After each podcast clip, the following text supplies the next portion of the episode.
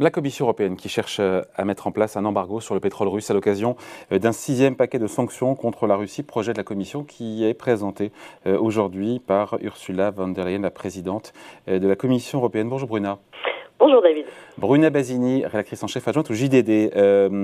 on rappelle déjà que le pétrole russe, c'est tout de même, ce n'est pas rien, 30% des importations de pétrole de l'Union européenne. Absolument. Nous, ils exportent deux tiers de leur pétrole dans, l'Union européenne. Et en 2021, euh, ils nous ont fourni 30% de brut et 15% des produits pétroliers. Euh, donc ça donne une idée euh, de notre dépendance. Et la facture, hein, disons-le, elle s'est chiffrée selon euh, le chef de la diplomatie européenne, Joseph Borrell, à 80 milliards de dollars. Ouais, ça rapporte beaucoup plus ces exportations de pétrole russe. Le pétrole rapporte plus à la Russie que le gaz dans un rapport de 1 à 4. Absolument. Bon, on a, si on comprend bien, parce que j'ai bien compris, l'objectif des Européens, c'est d'imposer donc un nouveau euh, train de sanctions qui serait encore plus lourd de conséquences pour la Russie. On, l'espère, hein. en tout cas c'est toute l'idée. Euh, la Commission effectivement a finalisé dans la nuit euh, un sixième paquet de sanctions, en tout cas une proposition euh, à nouveau pour tarir le financement de, l'effort de guerre euh, de la Russie contre l'Ukraine.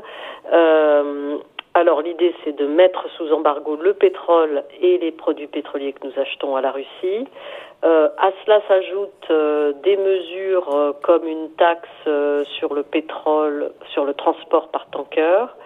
Il y a d'autres choses aussi qui sont prévues, l'exclusion d'autres banques russes du système international bancaire SWIFT. Euh, qu'il y a déjà sept établissements qui sont bannis euh, de SWIFT par l'UE. Euh, et puis, d'après des sources diplomatiques, il y, a, il, y aurait l'inscription de 58 propagandistes du régime russe sur une liste noire de personnes interdites dans l'UE.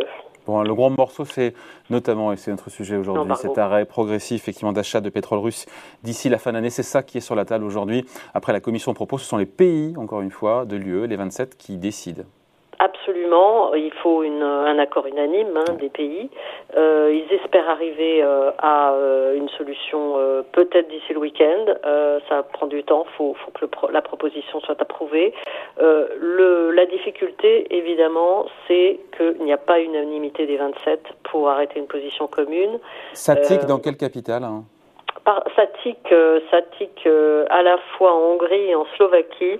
Vous me posez une colle, je suis pas sûre de pouvoir vous donner les noms des capitales tout de suite, mais ah ça tique dans ces deux pays parce qu'ils sont enclavés et ils sont totalement dépendants des livraisons euh, qui passent par l'oléoduc euh, Drubia. Druiba, pardon. Euh, donc eux, ils veulent continuer à pouvoir acheter du, du, pétrole à la Russie, en tout cas sur l'année prochaine. Euh, le problème aussi, c'est qu'il y a d'autres pays qui veulent une dérogation, comme la Bulgarie et la République tchèque, qui sont très dépendants également, peut-être pas à 100%, mais, dépendants euh, de leurs importations à, l'égard de, Moscou. Donc si on, laisse filer euh, des dérogations, après on affaiblit considérablement le sixième train de mesures. Ce qui explique pourquoi euh, bah, l'Union européenne peine, effectivement, on le voit bien, à finaliser cet embargo sur le, sur le pétrole. Si, à supposer qu'il soit décidé sans trop euh, d'exemption, euh, est-ce que c'est un, ce pourrait être un nouveau choc pour le marché pétrolier Qui s'est pour l'instant à peu près stabilisé autour des 100-110 dollars le baril de Brent? C'est ça. Alors, parler d'un nouveau choc pétrolier, c'est peut-être hasardeux à mon avis. Euh, effectivement, le, le, pétrole, il est autour de 106 dollars euh, le, baril aujourd'hui.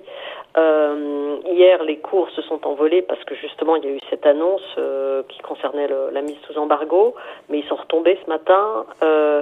En fait, ce qui fait le prix, c'est la demande globale de pétrole. Or, qu'est-ce qu'on constate? On constate déjà que la croissance ralentit, notamment en Chine, qui est un très gros importateur de pétrole. Euh, la Chine, euh, si la croissance se poursuivait, aurait pu prendre le relais des Européens auprès de Moscou et donc compenser son manque à gagner. Euh, a, rappelé que demain, euh, l'OPEP, hein, l'organisation des pays exportateurs qui embarque la, Moscou depuis 2016, va se réunir euh, en visio à, Vienne. Et, euh, et en fait, euh, je pense que les dirigeants ne sont pas prêts à augmenter de façon significative la production de pétrole, justement parce que la croissance ralentit. Ils veulent pas faire baisser les prix.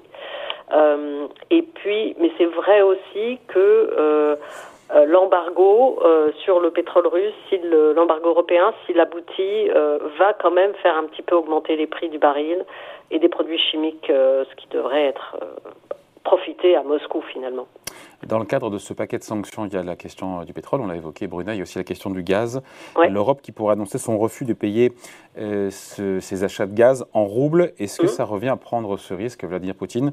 Euh, coupe le robinet du gaz comme il l'a fait il y a quelques jours à la Bulgarie et à la Pologne. Franchement, tout est possible, mais moi je ne le pense pas parce qu'il n'a pas intérêt à, se, à, se à, fermer son robinet de gaz. Ça lui rapporte quand même tous les jours 700 millions de dollars, 20 hein, milliards sur une année.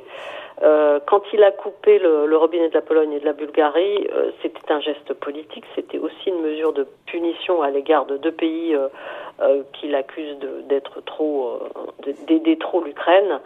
Et puis, ce ne sont pas, disons-le quand même, les, plus gros importateurs comme le sont l'Allemagne ou l'Italie.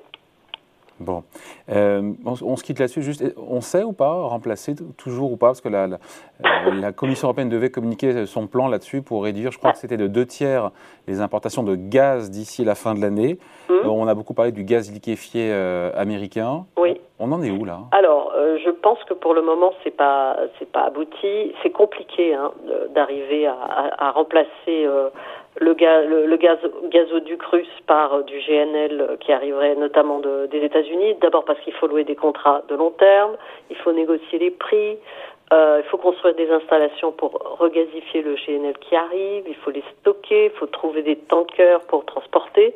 Et de toute façon, quoi qu'il arrive, ça coûtera plus cher que le gaz qui vient de Russie par, gazo, par gazoduc. Et dernier, dernier élément, ce GNL américain, eh ben, il, faut, il est produit largement à partir de gaz de schiste, ah, donc pas franchement bas carbone. Oui, c'est vrai que ça, pose un autre sujet. Après, l'urgence, c'est d'avoir ouais, euh, bien sûr, hein. D'avoir bien sûr une alternative. Mais ça, tout ça va prendre du temps. C'est compliqué. Bon, voilà, donc aujourd'hui, euh, Ursula von der Leyen qui présente ce nouveau paquet de, sanctions, le sixième depuis le début de, la guerre en Ukraine. Euh, et on saura d'ici quelques jours euh, la position, quelle est la position des Européens, des 27 à ce sujet. Merci beaucoup. Explication signée Bruna Basini, rédactrice en chef adjointe au JDD. Merci Bruna. Merci David. Bye.